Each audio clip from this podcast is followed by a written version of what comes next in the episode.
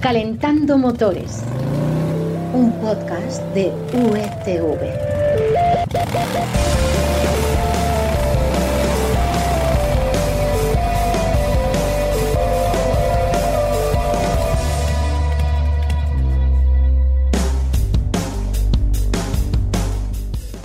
Hola, bienvenidos a Calentando Motores, el podcast en el que os acercamos lo más novedoso del mundo del automóvil. Información que... ¿De dónde la sacamos, Florian? Hola Carlos, pues de marca coches y de las secciones de motor del mundo y expansión. Sí, señor, las webs de referencia que debes visitar si quieres estar al día en temas de motor. Soy Carlos Espinosa y esta semana vamos a hablar de los daños que el volcán Cumbre Vieja ha ocasionado a muchos coches. También del lío que se ha montado con que el Peugeot Metropolis sea un Piaggio MP3 falsificado, según han dicho dos jueces. Y terminaremos contándote cómo ha sido la aventura de hacer el Camino de Santiago en un coche muy especial. Así que pulsamos el botón de contacto, esperamos a que la luz se ponga en verde y arrancamos.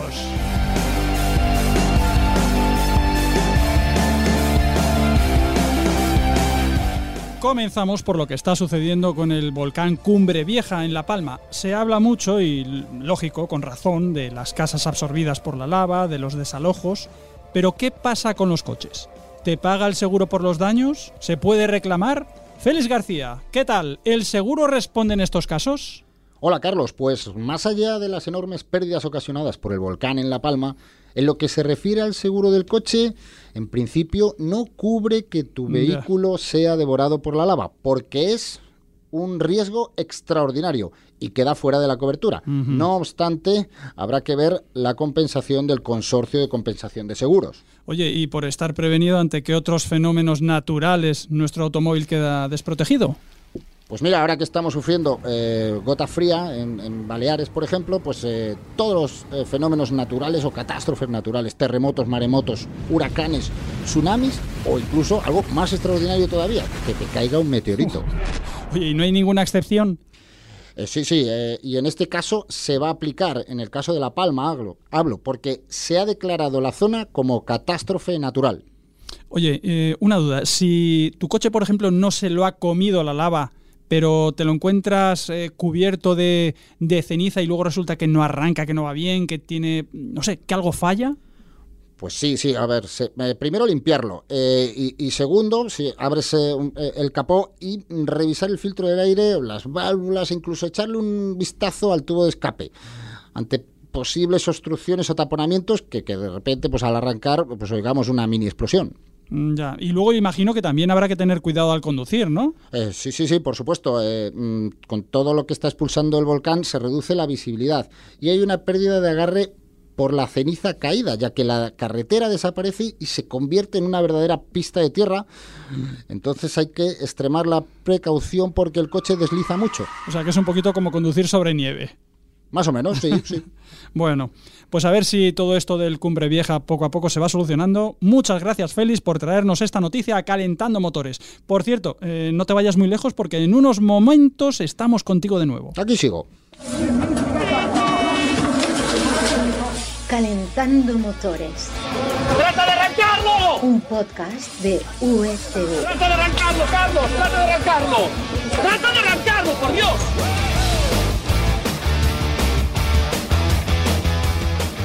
Ahora te vamos a hablar de una noticia de esas que no te esperas. Resulta que la popular Peugeot Metropolis, esa conocida scooter de tres ruedas, es en parte una copia o una falsificación de la Piaggio MP3.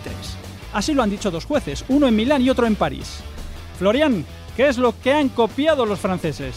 Hola Carlos, bueno, pues técnicamente eh, ha sido cuatro patentes y un diseño que corresponden al sistema de control que permite que un vehículo de tres ruedas se incline lateralmente como una motocicleta convencional. Entiendo que la, la condena, luego la sentencia habrá sido importante, ¿no? Hombre, es importante tanto en cuanto eh, los dos jueces, el de París y el de Milán, eh, han decidido que una de ellas sí que es una falsificación, sí que es una copia. Oye, y ahora a ver, yo tengo una duda. ¿Y esas motos que ahora mismo están en el concesionario o esperando llegar al concesionario, qué, qué va a pasar con ellas? ¿Se van a poder vender? Bueno, pues como la sentencia no es firme, que ha sido en primera instancia, y Peugeot Motocicles la va a recurrir, eh, todo queda un poco en el aire. Es decir, Piaggio eh, sabe eh, o tiene de primera mano que la sentencia es a su favor, mientras Peugeot, como no tiene una sentencia firme que le haga tener que pararlo todo, hemos podido saber que van a hacer un impasse, pero no van a dejar ni de producir ni de venderlas, ni en Francia ni en Italia. O sea que vamos a poder seguir comprándolas, o al menos van a poder seguir comprándolas en Italia, en Francia. ¿Y, y aquí en España qué pasa? ¿Afecta todo este embrollo a la marca? En principio en España eh, no hay ningún cambio. Además, eh, también hay que tener en cuenta que Peugeot Motocicles está apostando fuerte por su baza ya que el Tribunal de Milán incluso habla de sanciones de hasta 6.000 euros por Oh. cada metrópolis que salga a la venta, mientras la sentencia no sea firme. O sea, 6.000 euros casi no compensa, No, de ninguna manera. Para nada, para nada.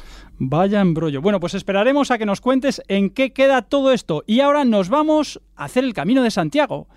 Bueno, en realidad ya lo hemos hecho, pero de una manera un tanto especial. Nos lo cuenta Félix ahora mismito.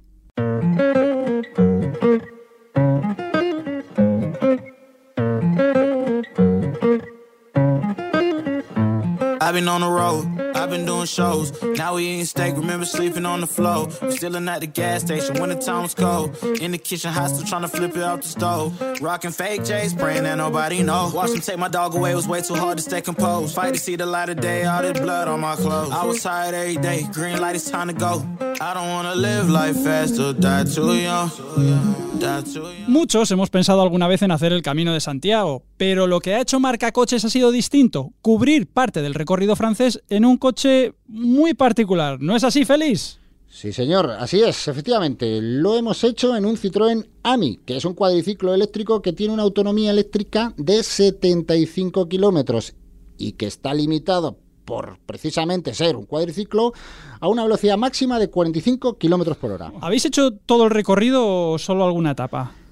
Pues el coche ha recorrido todo el camino francés desde Roncesvalles hasta Santiago de Compostela. Nosotros solo hemos hecho desde Villalón de Campos en Valladolid a Gordoncillo en León, pero otros compañeros de otros medios lo han conducido y lo han hecho, pues eso, todo el recorrido, todas las etapas. Eh, oye, pero imagino que tan despacio, porque has dicho 45 kilómetros por hora, al final será un poco largo, ¿no? Eh, pues sí, eh, además hay que tener en cuenta que teníamos que tener cuidado de no entrar ni en autovías ni en carreteras nacionales, por, por eso, porque vamos muy despacio ¿no? y, y podríamos causar mm, caravanas. Mejor usar las comarcales. Casi todo el rato te diré que íbamos al máximo para tener tiempo para luego cargar el vehículo y que, pues eso, que no se te eternizara la etapa. Lo bueno es que yendo a tope, la autonomía del AMI no bajaba de golpe, sino que se mantenía. Ya, pero oye, me estoy imaginando que eh, cuando uno hace el camino de Santiago suele pensar en, eh, en albergues, dónde como, dónde duermo. Imagino que aquí la preocupación era dónde enchufo. ¿Los, los habéis encontrado, los enchufes, con, con facilidad? Eh, pues relativamente sí. Eh, y, y te digo el por qué. Porque se puede y se debe cargar el AMI en un enchufe convencional según la marca, pues dada la, sencillez del vehículo. Y, y que además eh, permite cargarlo incluso con un alargador, cosa que no ocurre en otros vehículos eléctricos, ¿no? Por el, por el tema de, de- de que se puede mm, fundir los plomos, ¿no? De- del vehículo o de la casa en el enchufe que te, que te, que- que te cargues. Además, como es un coche simpático, pues la gente te presta el enchufe sin problema, si eres peregrino. Ya. Oye, y la gente, los, los otros peregrinos de los que hablas, ¿cómo reaccionaban cuando iban caminando con sus bicicletas, como fuera, y de repente pasabais vosotros? Pues la gente se quedaba mirando el coche, o el coche y a nosotros. Bueno, más, más al coche que a nosotros. Y en los pueblos, que no tienen mucho tránsito, pues, pues ya se quedaban un poco boquiabiertos al ver este vehículo con ese diseño tan, tan peculiar.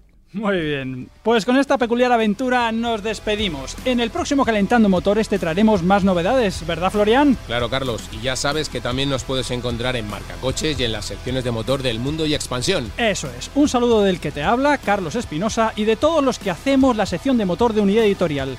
Florian, Félix, muchas gracias. Y ahora dejamos el motor al ralentí sin apagarlo porque en breve estaremos de nuevo contigo. Hasta entonces, disfruta del motor. ¡Adiós!